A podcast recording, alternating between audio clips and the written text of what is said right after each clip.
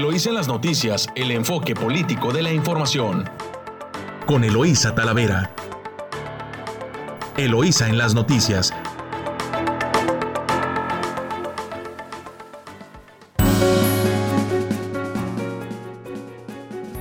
Muy buenos días, Ensenada. Hoy es miércoles 2 de junio y terminan hoy precisamente el proceso, eh, las campañas electorales. Les saluda Eloísa Talavera, transmitiendo directo desde nuestro estudio a través de su emisora favorita, Amor Mío, en 92.9 de FM y desde La Chula en San Quintín en el 98.3 de frecuencia modulada. Saludo muy respetuosamente a quienes nos escuchan a lo largo de la costa del Pacífico, desde Tijuana, Rosarito, saludos Rosarito, saludos Ensenada, saludos a San Quintín. Y, e iniciamos con la información, pues, empezamos con las notas de orden nacional, de su diario Reforma, urgen a gobierno seguridad en elección advierten partidos políticos riesgos el 6 de junio y piden coordinación con los estados. De su diario El Universal, adultos mayores esperan más de dos horas por vacuna en esto en el Distrito Federal. En 40 mañaneras, Andrés Manuel López Obrador metió la mano en el proceso electoral. Durante el periodo de campañas, el presidente ocupó 13 horas con 44 minutos para hablar de partidos, candidatos, comicios y llamar al voto. En una nota secundaria también de su diario El Universal, generan 15 estados en disputa, un tercio del Producto Interno Bruto del país. Y en la jornada se concreta que la Armada tenga el control de los puertos. El presidente Andrés Manuel López Obrador encabezó el 79 aniversario de la Marina en el puerto de Veracruz. La ceremonia se realizó en la Escuela Náutica Mercante y estuvo acompañado por el almirante José Rafael Ojeda Durán, secretario de Marina con 14.663 millones de dólares, récord en remesas entre enero y abril. Y en su diario Milenio, litigará un ejército de 3.140 abogados los resultados electorales. Un ejército de 3.140 abogados se desplegará por todo el país en la elección del próximo domingo con 1.540 abogados de la coalición opositora Va por México, mientras que Morena lo hará, hará lo propio con 1.600 entre 30 y 50 defensores jurídicos por estado, así como una plataforma digital para, para denuncias de compra de voto. Y de su diario Excelsior, municipios y gobierno estatal involucrados desvían dinero de Jalisco a campaña de Samuel García. Y en su diario El Financiero, ni el COVID frena las remesas, brincan en 39%. Récord en el mes de abril, pues se ligaron dos meses con ingresos superiores a 4 mil millones de dólares. Y del economista, la degradación aérea le restará 5.076 millones de pesos en impuestos al gobierno, según IATA. Defiende gobierno, en su diario La Razón, defiende gobierno, enseñanza presencial y protocolos. Aclaran que el retorno a clases es voluntario y si hay un contagio, la escuela entrará en cuarentena. En, las notas de orden local tenemos de su diario El Vigía, que inició la entrega de paquetes electorales en Ensenada y exigen exigen, las, eh, exigen madres programa para atención de autismo. Es el módulo de estimulación temprana eh, se suspendió luego de que la psicóloga que atendía denunciara acoso laboral. Y en el tema de COVID, mantiene Ensenada 15 casos activos en nueve colonias, aunque Ensenada mantiene indicadores bajos en cuanto a mantiene indicadores bajos en cuanto a contagios, pues hay algunas, hay algunas colonias que tienen eh, todavía algunos casos en algunas zonas y el titular de salud, Alonso Oscar Pérez Rico, pues está diciendo que deben procurar todavía eh, asumir con mucha más fuerza las medidas de protección. Y de su diario Frontera crece en Tijuana la expectativa de vida de comercios. De acuerdo a la, más, a la reciente encuesta de impacto del COVID en los negocios en Tijuana, la esperanza de vida pasó del al, al 86% al 92%. Y en su diario El Mexicano eh, logra Guillermo Ruiz aumento salarial para el personal de la Fiscalía General de Justicia. Del Sol de México negocian, vacunas para maquiladoras. La meta es a mediano plazo y es inmunizar a 400 mil trabajadores, así lo indicó Canacintra. Y aumentan embarazos de menores en pandemia en diario La, Crónica ah, denuncia la directora de Participación Social y Convivencia Social señaló que además del aumento del 15% en embarazos, también salieron más casos, subieron los casos de abuso sexual. Y en su diario La Voz de la Frontera detectan en Baja California una red de abuso infantil. La Oficina de Defensoría señala casos encubiertos en centros educativos de siete estados del país. Y bueno, pues llegamos al último día de, campaña. Hoy martes, perdón, miércoles 2 de junio. Es el último día en el que los partidos políticos van a poder eh, hacer los proselitismos, los candidatos de los distintos partidos políticos podrán eh, realizar proselitismo hasta el día de hoy. Y después entraremos en una veda electoral en la que pues cada ciudadano tendrá que razonar su voto y el día 6, pues hay que invitar a ir a votar, no solamente cumplir con la obligación personalísima de asistir a la jornada electoral, sino pues hacer una invitación eh, mínimo a la familia, a los cercanos que no dejen de asistir a votar. Es muy importante, es una elección intermedia, pero es, eh, es definir las reglas de lo que seguirá en en nuestro estado de quién gobernará los destinos de, Baja California, los destinos de cada uno de los municipios del estado y sobre todo quiénes tendrán la representación en los congresos, tanto del Estado como en el Congreso Federal, pues porque ahí es donde se establece la, la, política real tanto del Estado como del país. Y pues es muy importante que usted participe en las decisiones y no deje que otros decidan por usted. Y a veces una minoría es la que decide lo que afecta a la mayoría de la población. Así que espero que pues haya tenido usted, todavía hay tiempo de que se documente bien, de que conozca bien quiénes están participando en cada uno de los de los eh, puestos que están en competencia, quiénes son los candidatos a la gubernatura, candidatos o candidatas, igualmente candidatos o candidatas de que están participando, compitiendo por cada una de las elecciones en los municipios, en Mexicali, en Tijuana, en Rosarito, Tecate y Ensenada, que están en disputa. Y lo mismo, pues lo mismo para los congresos.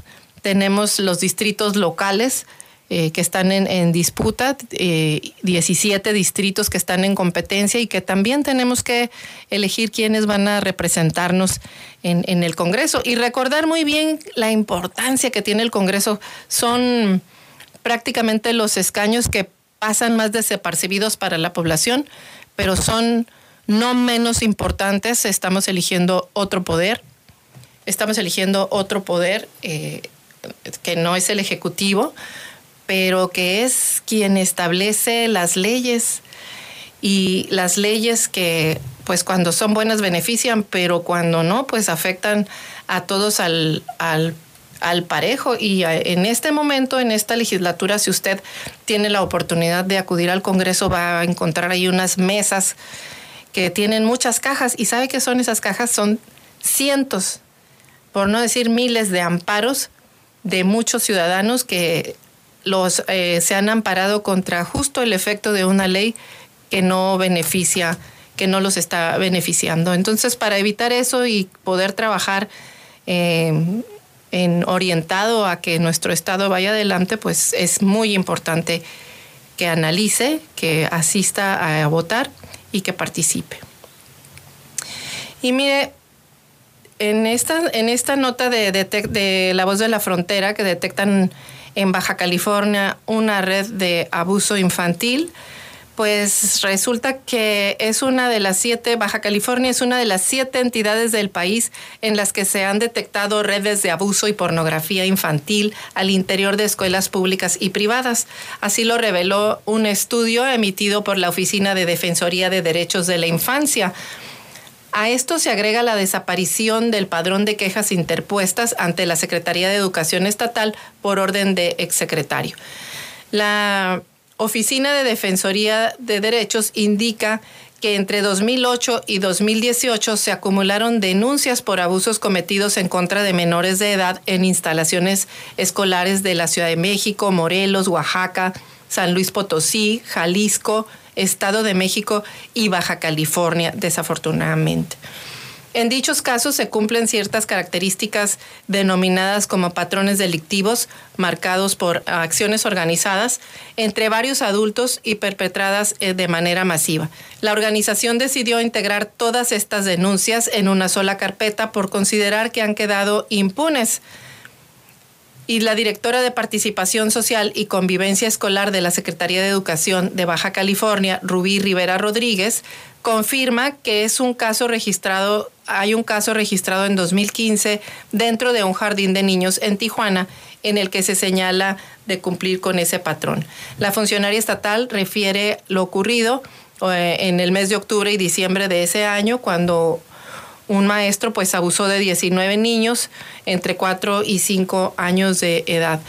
Eh, un dato sorprendente es que la actual administración de la Secretaría de Educación pues no conoce la cantidad de quejas que han sido interpuestas porque fueron desaparecidas por un ex titular.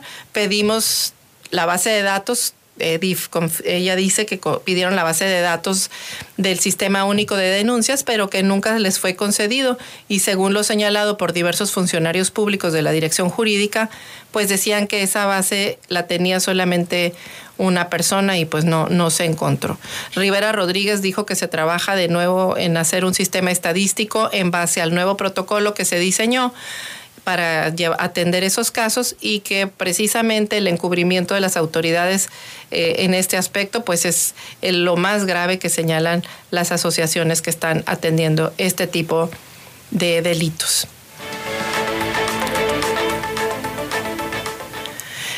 Exigen eh, eh, atención. bueno, llegamos aquí, el tiempo no perdona. Hasta aquí dejamos este primer avance informativo y los los invitamos a, escuchar información eh, de nuestros patrocinadores. Si vamos de regreso, estaremos de regreso aquí en su estación Amor Mío para compartir más información con ustedes. Estás escuchando Eloís en las noticias. Regresamos.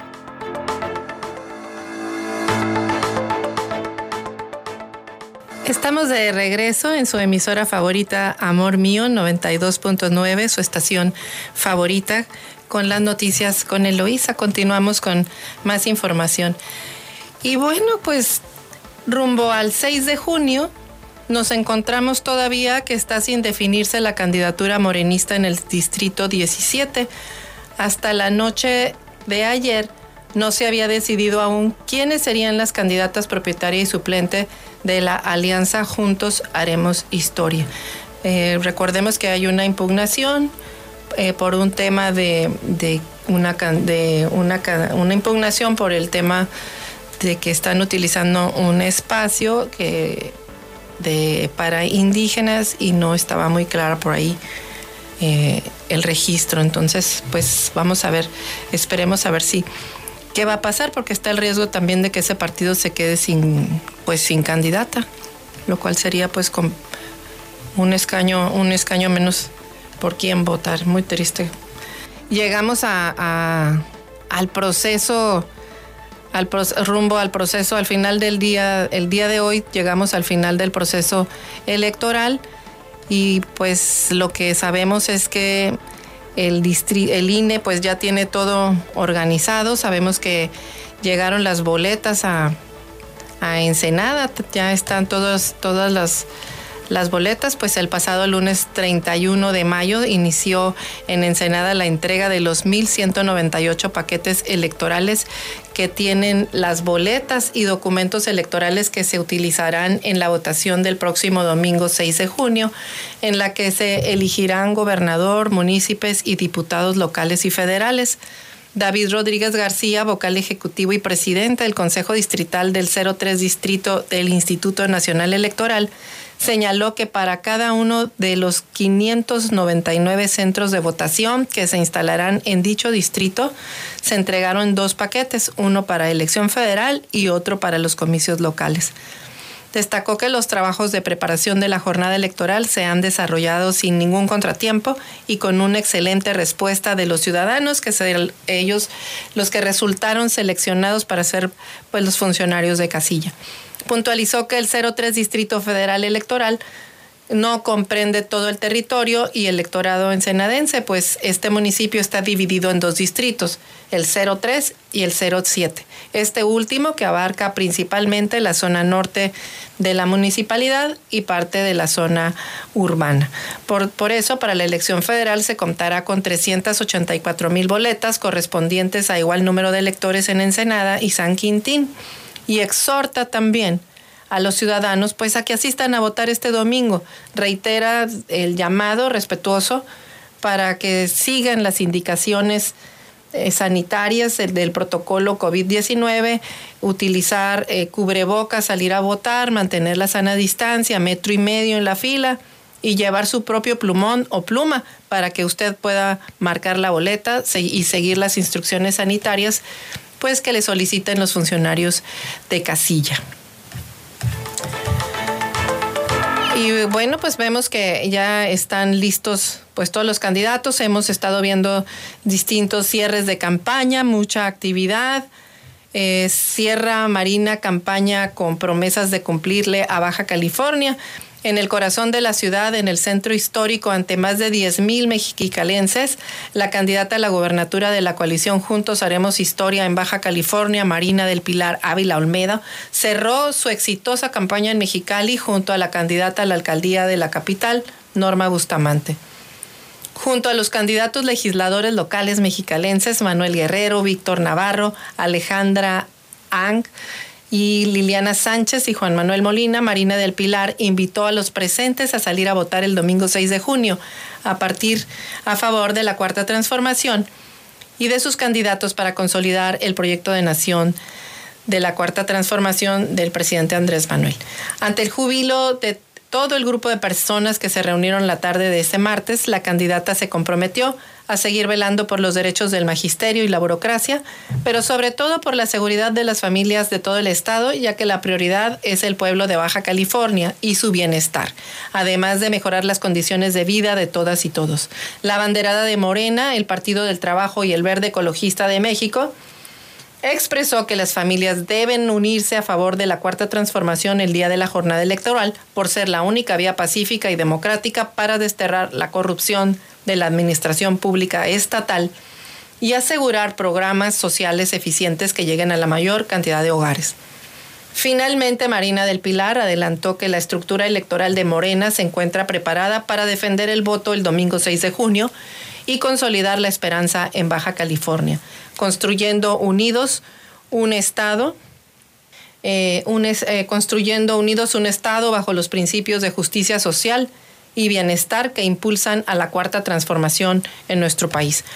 A todos ustedes les pido que el domingo vayamos a votar, que llevemos a nuestros amigos, familiares, vecinos, vecinas, que se lleven su cubrebocas, su pluma, para que podamos votar inmediatamente. Vamos a votar todos. Más vale que sobre y no que falte. Vamos muy arriba en las encuestas, pero no nos podemos confiar. Las encuestas no votan, los que votan son ustedes y sus familias. Sé que este domingo nos vamos a encontrar en las urnas. Les encargo el voto para que podamos seguir haciendo historia en Baja California, concluyó la candidata. Y pide Hank no cruzar los brazos ante saqueo a Baja California. A la única, la única manera de agradecerle a Baja California todo lo que me ha dado es recuperarla de las manos del peor gobierno que ha tenido en su historia, afirmó Jorge Hangron, candidato del partido Encuentro Solidario PES a la gobernatura del estado, ante miles de personas que acudieron a mostrarle su apoyo en un acto de cierre en el municipio de Tecate. Tuvieron la oportunidad de hacer un cambio, de demostrar si realmente tenían capacidad de gobernar y lo único que hicieron fue saquear y decepcionar a la población y demostrar que solo les interesa enriquecerse a pesar de todo. Baja California sigue de pie y todo esto es gracias a su gente, a su voluntad de trabajo, fuerza que siempre se ha distinguido.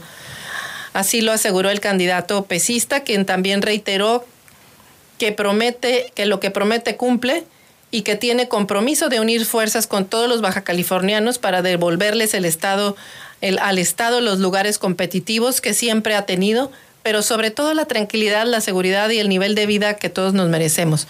No podemos quedarnos con los brazos cruzados viendo un gobierno inexperto, ambicioso y corrupto que saquea sin el menor escrúpulo y trata de destruir la grandeza que a lo largo de muchas generaciones le hemos dado a Baja California. Así lo mencionó Jorge Hank y exhortó a los tecatenses a que demuestren su arraigo, su amor por el Estado al que tanto le debemos, otorgándole su voto este 6 de junio.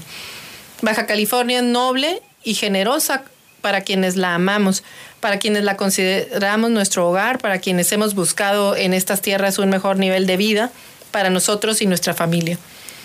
Por eso es momento de demostrar nuestra gratitud por el Estado que le debemos todo, otorgando su confianza a la opción de gobierno que encabezo, con la seguridad de que sabré corresponder a esa confianza con honestidad, compromiso y resultados, aseguró Jorge Hank. Finalmente eh, refrendó a la población de Tecate su compromiso de trabajar por el bien de todos los baja californianos. Ustedes representan la grandeza, la fuerza de Baja California y si cuento con su voto este 6 de junio, estoy seguro que le devolveremos a nuestro Estado todo lo que los malos gobiernos le han quitado. Y no aguanta Ensenada tres años más de mal gobierno, dice Carmen Salazar. En lugar de realizar un evento masivo como cierre de campaña, la candidata a la presidencia municipal de Ensenada por el partido Fuerza por México optó por enviar un mensaje de reflexión a través de sus redes sociales en el que invita a la ciudadanía a emitir su voto razonado. Y bueno, pues también comparecieron los candidatos ante el sector empresarial, estuvieron eh, los candidatos a diputados locales por el Distrito 15, eh, solo estuvieron, al parecer, dos candidatos, Diego Lara Arregui de Fuerza de Por México y Armando Díaz Holfich de Movimiento Ciudadano, quienes respondieron a los cuestionamientos de los integrantes del Consejo Coordinador Empresarial sobre sus propuestas legislativas rumbo a las elecciones del próximo 6 de junio.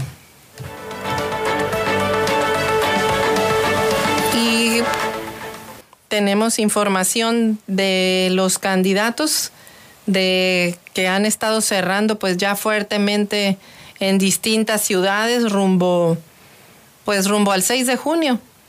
Ya está el Instituto Nacional Electoral también listo, listo para la, con la organización del proceso electoral, con la recepción de boletas, como ya informó puntual informaron puntualmente, tanto para la elección federal como para la elección local, que tenemos elecciones concurrentes. Eso, pues, eh, hace que haya un poco más de participación. Recordemos que anterior a la reforma de ley se tenía solamente el proceso intermedio de la elección federal y al año siguiente teníamos el intermedio de la estatal. Este año juntaron los dos procesos con la reforma de ley, son concurrentes. Esperemos que haya más participación, aunque la lógica de las elecciones federales pues es distinta de la lógica de la elección local, pero en este momento, justo en este momento, pues lo que se está debatiendo son dos modelos de gobierno. Y eso es lo que se va lo que se está debatiendo en el ámbito federal vamos a elegir diputados y dos y diputados que, que van a discutir en el pleno de la Cámara eh, pues leyes que van a definir si la cuarta transformación se consolida o se opta por regresar a un país con instituciones que garanticen los derechos de los ciudadanos. Así que por eso es muy importante que usted analice, que vea, conozca muy bien las propuestas. El fondo no es un proceso electoral normal cualquiera, sino que es una elección de definición de modelos de modelos de gobierno. Por eso es importante que participen, que participen todos los que estén inscritos en el, en el listado eh, nominal. Es una obligación ciudadana. Los partidos pusieron candidatos, los candidatos hicieron propuestas, mal o bien, ahí están. Ahora es obligación del ciudadano emitir su voto razonado. Hasta aquí dejamos este eh, avance informativo y lo invitamos a escuchar información de corte comercial aquí en su emisora favorita 929 Amor Mío y en San Quintín, La Chula en el 98.3. Estamos de regreso con más información. Estás escuchando Eloís en las noticias. Regresamos.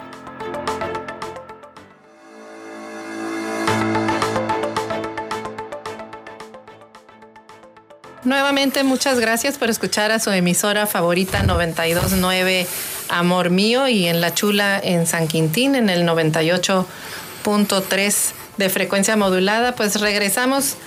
Aquí seguimos con el recorrido en la ruta al 6 de, de junio y tenemos como, como invitado a Jorge González Ibarra. Jorge González, candidato del 17 distrito de local de Movimiento Ciudadano. Jorge, pues de la primera vez que te vi, ahorita te veo muy morenito. ¿Por qué no nos cuentas cómo te ha ido en el recorrido? ¿Cuáles son tu, expectativa de, la población que has compartido con ellos? ¿Qué tal, Lucia? Buenos días. Buenos días a todos. Eh, aquí en Senada, San Quintín.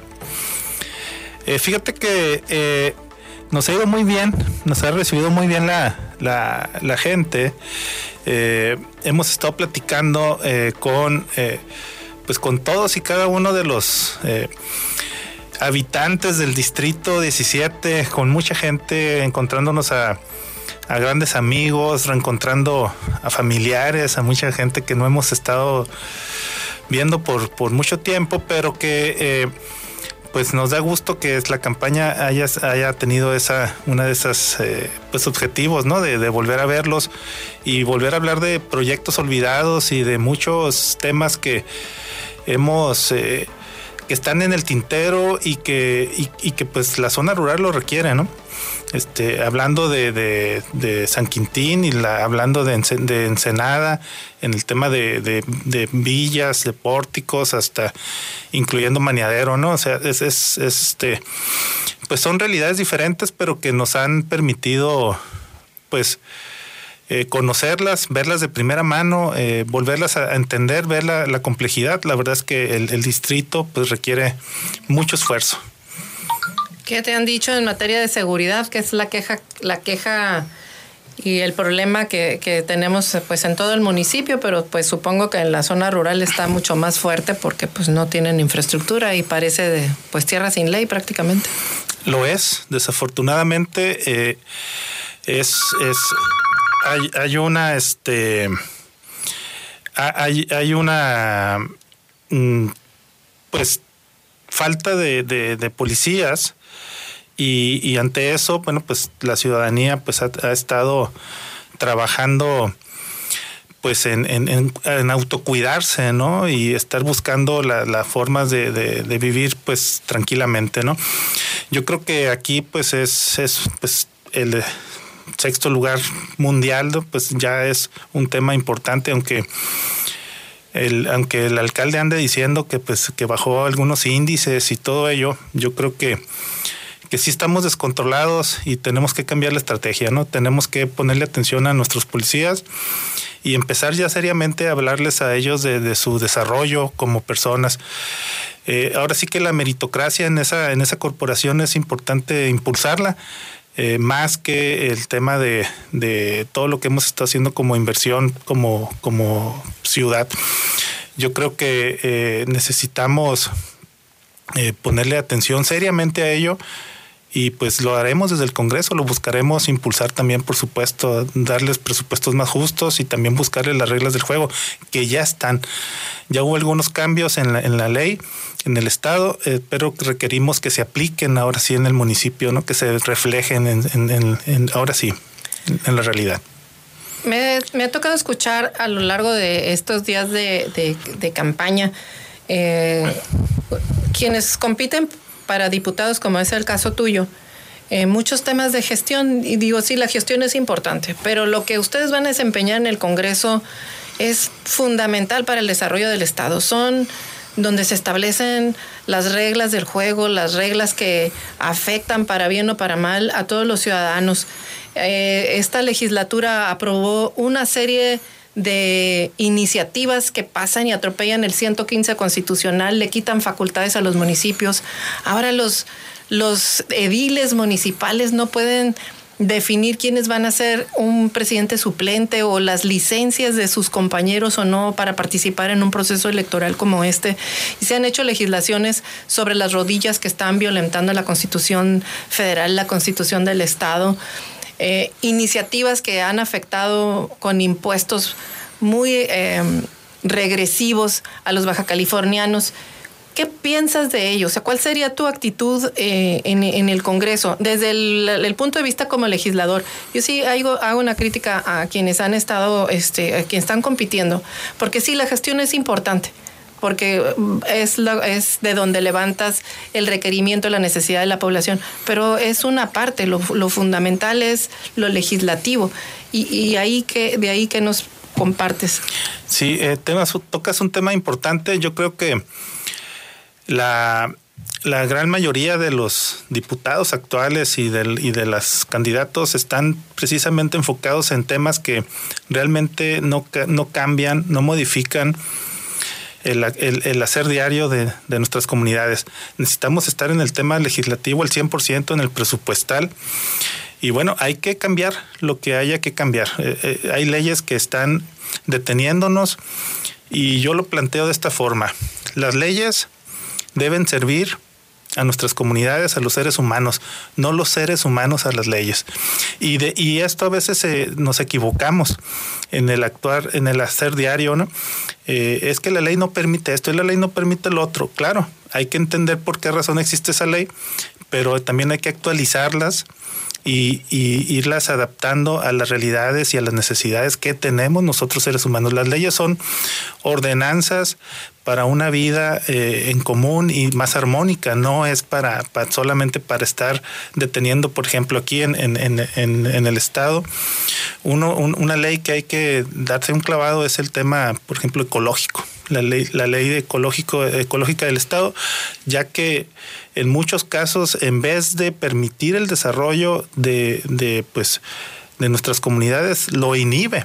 Entonces necesitamos buscar los cómo sí y, digo lo digo con, toda este con toda responsabilidad porque yo soy una persona que, me, gusta mucho el tema ecológico y el tema de la sustentabilidad y hacerlo bien, pero sí hay, hay, eh, temas que no que no este nos dan chance de eh, pues de desarrollarnos. Necesitamos eh, pues buscar este, quitar, eliminar lo que, lo que ya es obsoleto y hacerlo de una manera pronta y expedita. Por supuesto, el tema, eh, lo voy a decir claro, el tema de, de los trámites municipales y estatales que también eh, estamos sobre regulados. Necesitamos simplificar nuestra vida y, ahí hay que, hay que meternos en esa parte.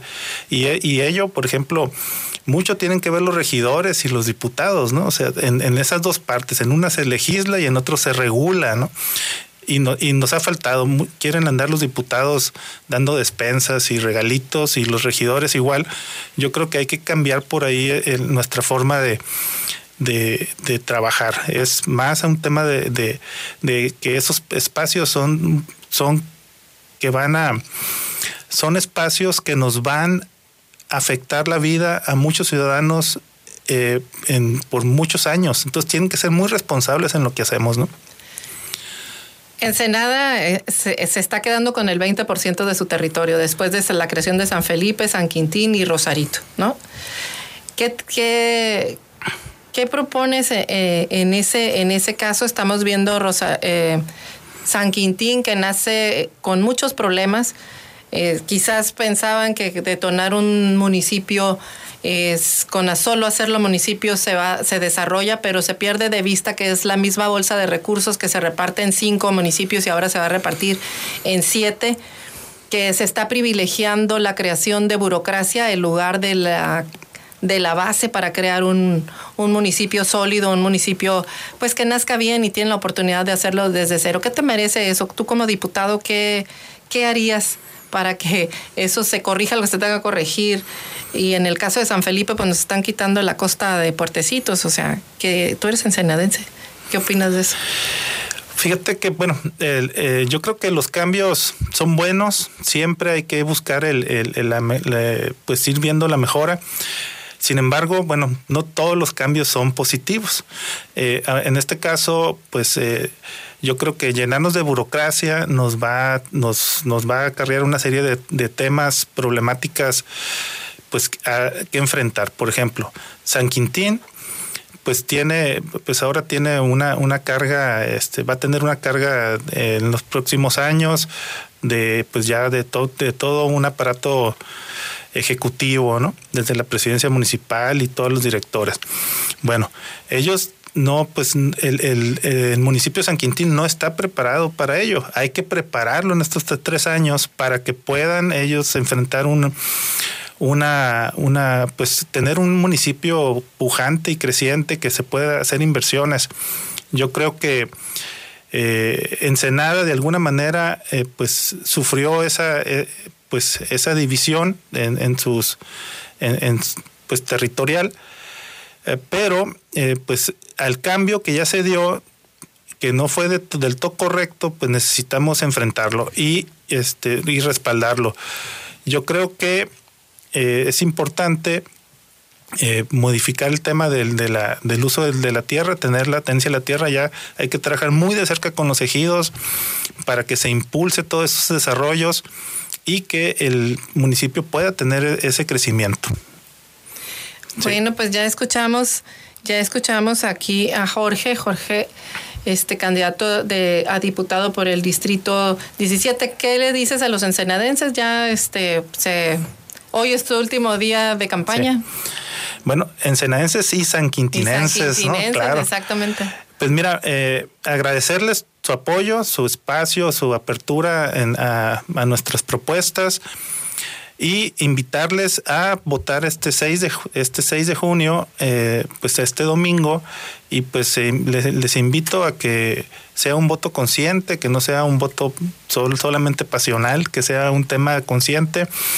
Y creo que Ensenada y San Quintín pues ganarán en pues tengamos los resultados que tengamos. Yo creo que la democracia es lo primero y hay que hacerlo con, con mucho con mucho corazón, lo que lo que estamos haciendo todos los ensenadenses y sanquintinenses por el por Ensenada. Vota por Movimiento Ciudadano y la invitación ahora sí es que este, no dejen de ir. Eh, tenemos que vencer la abstención. Digo, todos estamos en el mismo tema, ¿no? Todos los candidatos, ¿no? Muy bien, pues ya lo escuchó usted. Aquí escuchó a Jorge González, con candidato de, del distrito 17 rural de San Quintín y Ensenada para que pues lo considere también ahí en su análisis a conciencia va a tener prácticamente a partir de mañana hasta el día 6 que se levante usted a emitir su voto, la decisión. Pues muchísimas gracias por estarnos eh, ahorita escuchando. Gracias, gracias Jorge por acompañarnos. Y este, pues nos despedimos de este corte. Vamos a un corte comercial. Muchísimas gracias. Gracias, Eloisa. Saludos a todos. Estás escuchando Eloísa en las noticias. Regresamos.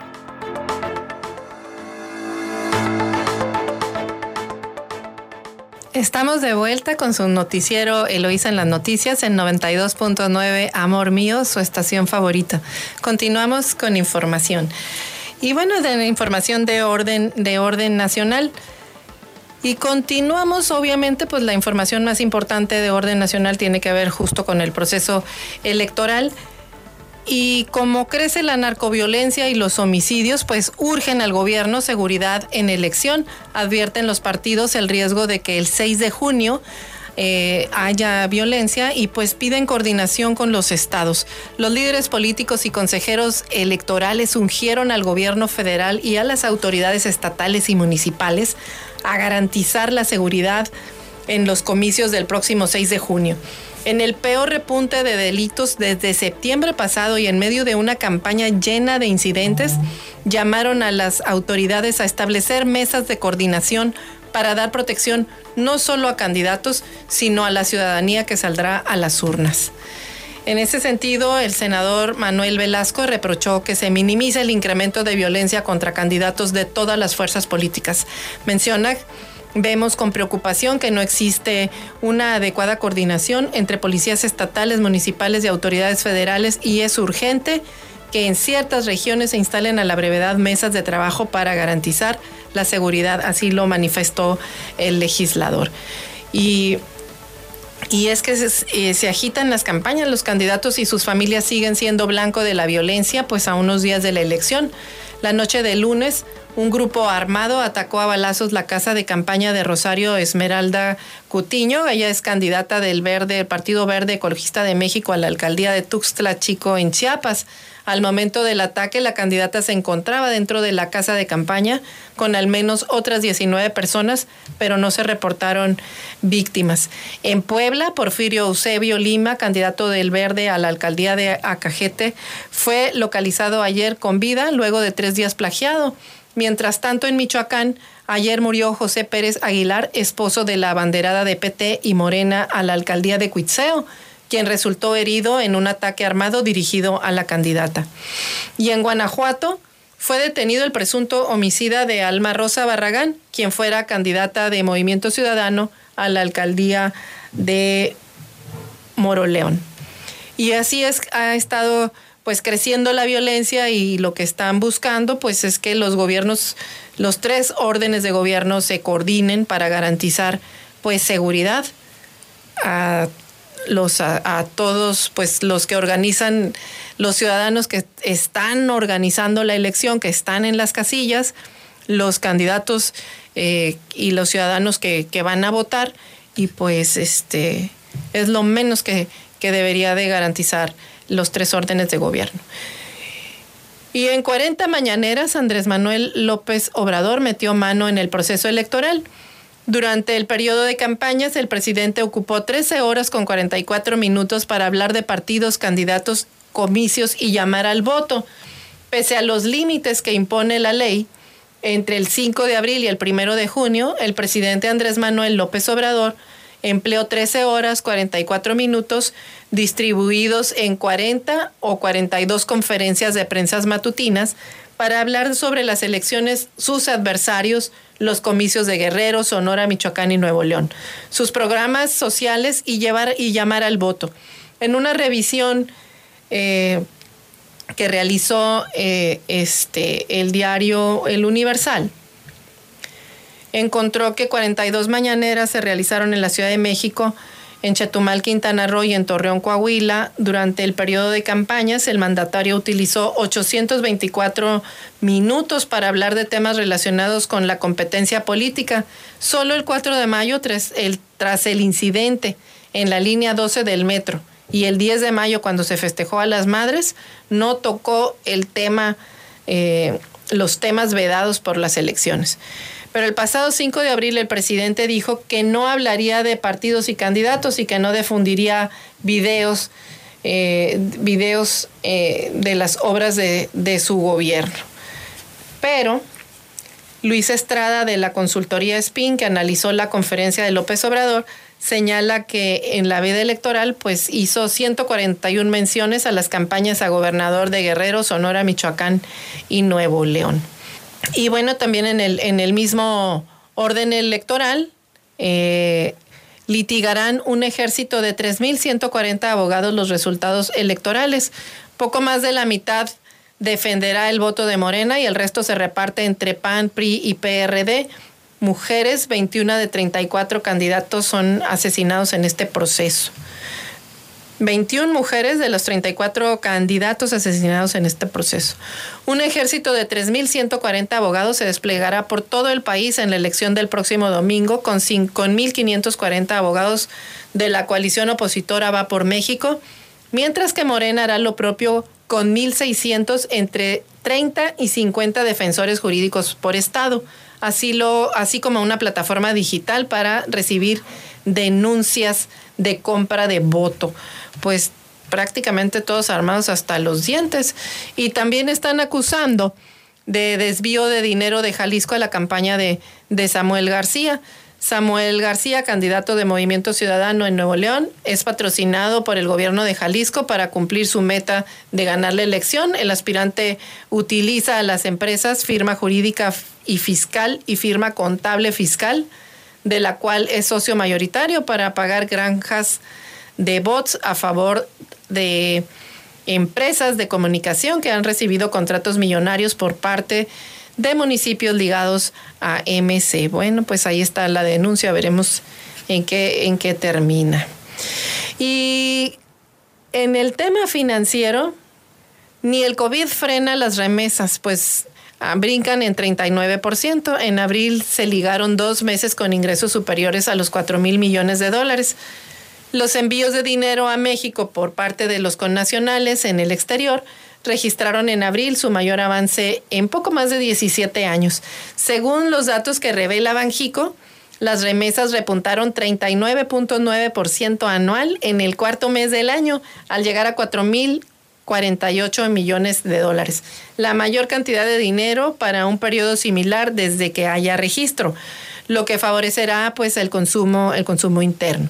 En el acumulado de enero a abril sumaron 14.663 millones de dólares, cifra que implicó un aumento de 19.1% frente al mismo lapso de 2020.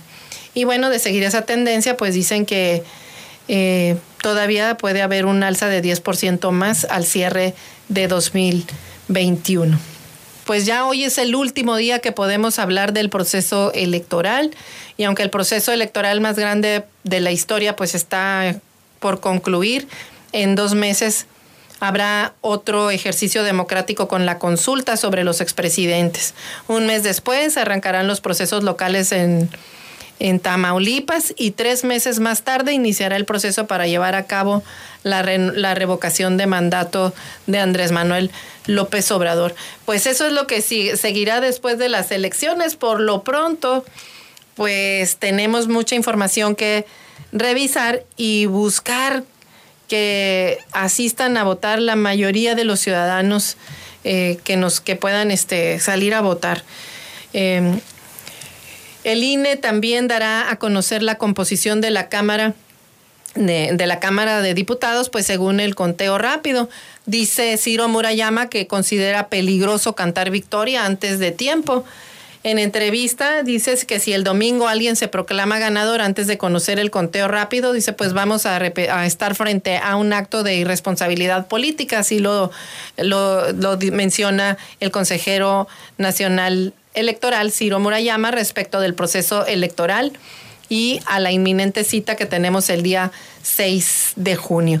Frente a conductas irresponsables, dice que el INE pues genera herramientas que le den certidumbre al proceso sobre el resultado. Por un lado, está el programa de resultados electorales preliminares, el PREP, que prácticamente es un censo que recibe la totalidad de las actas.